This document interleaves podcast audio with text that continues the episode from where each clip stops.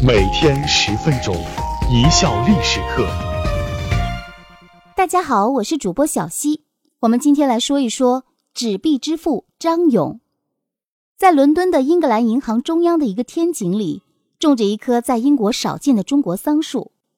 在央行的院子里面种桑树，不是英国人有养蚕的爱好，只是为了纪念一个人。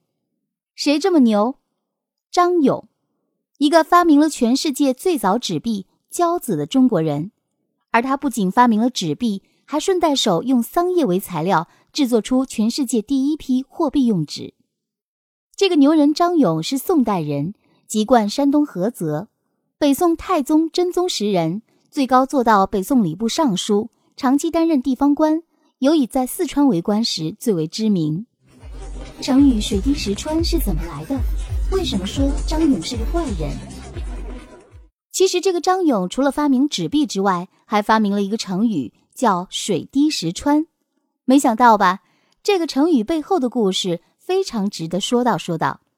张勇在做重阳县令时，看见有一例慌慌张张从库房出来，眼尖的张勇看见他的头发鬓角的头巾上有一枚钱币，若隐若现。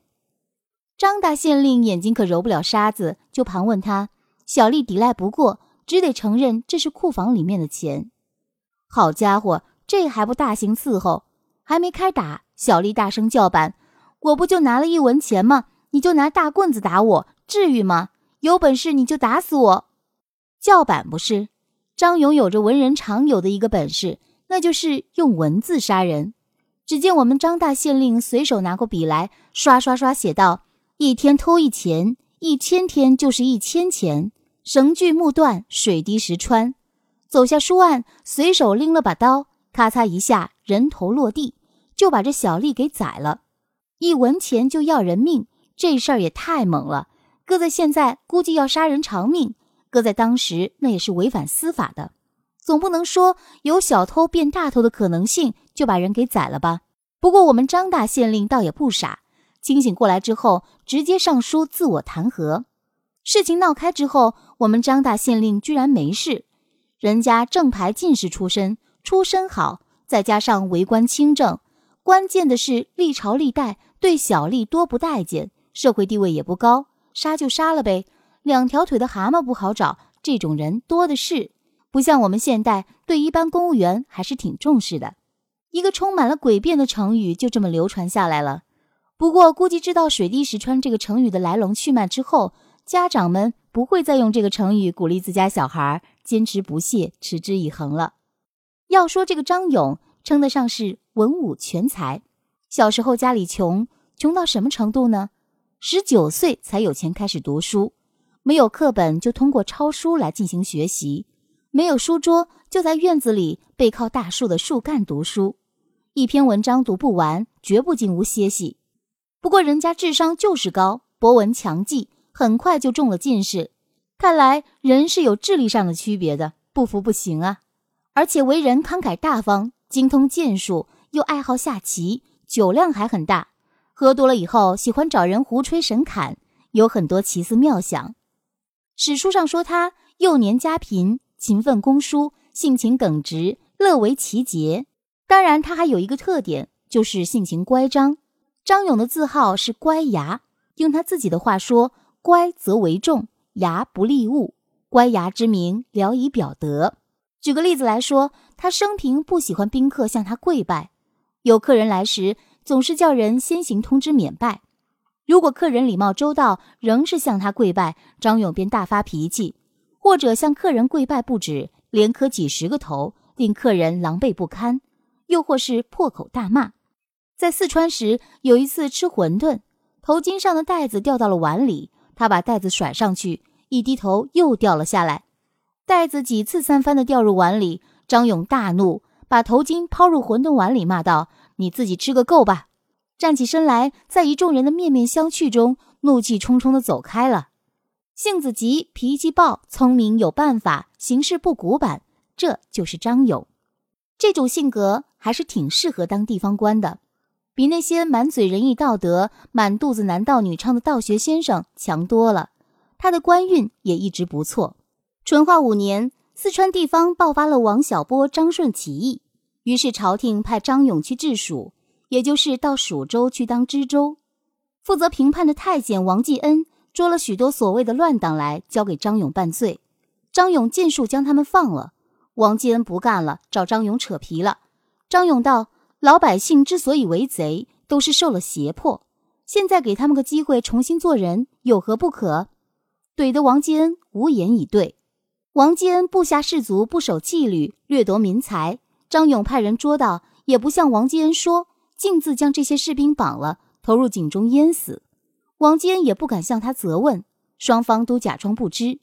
士兵见张勇手段厉害，就规矩的多了，对官吏下手狠，对百姓宽仁，这大概是张勇身上最闪光的地方吧。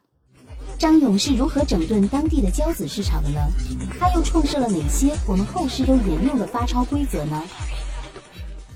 当然，张勇最大的贡献还是发明了世界上最早的纸币——官交子。宋朝时期，四川地区经济发达，如果做生意携带大量的铜钱，非常的不方便。而当时铜钱短缺，满足不了流通中的需要量。当时的四川地区通行铁钱，铁钱直低量重，使用极为不便。当时一铜钱抵铁钱十，买一匹布需铁钱两万，重约五百斤，要用车载，拖着一车钱去买一匹布，这画面。于是就有了经营现金保管业务的交子铺户。这个时候的交子其实相当于现在的存折。随着经济的持续发展，交子的使用也越来越广泛。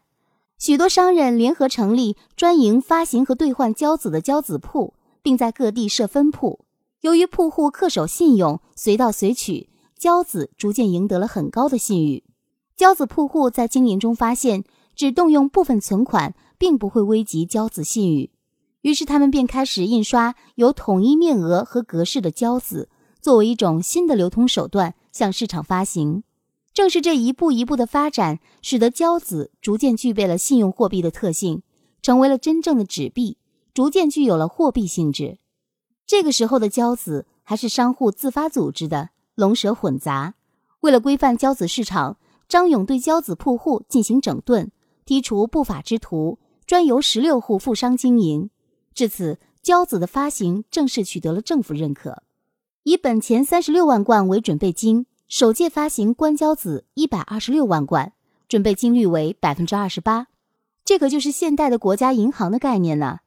首次发行年为宋仁宗天圣元年一千零二十四年，在四川境内流通近八十年，被认为是世界上最早使用的纸币。欧洲最早的货币由瑞典人在一六六一年发行。美国一六九二年，法国一七一六年，我国比西方国家发行纸币要早六七百年呢。为了保证交子发行的成功，还出台了一套比较完善的管理法规和政策来。其大致内容为：第一，交子的流通期限一般以两年到三年为一届，称为对借，期满后必须兑换为下一届交子方可使用。创立对借的原因，可能因为当时交子是储纸所制。容易出现破损和伪造品。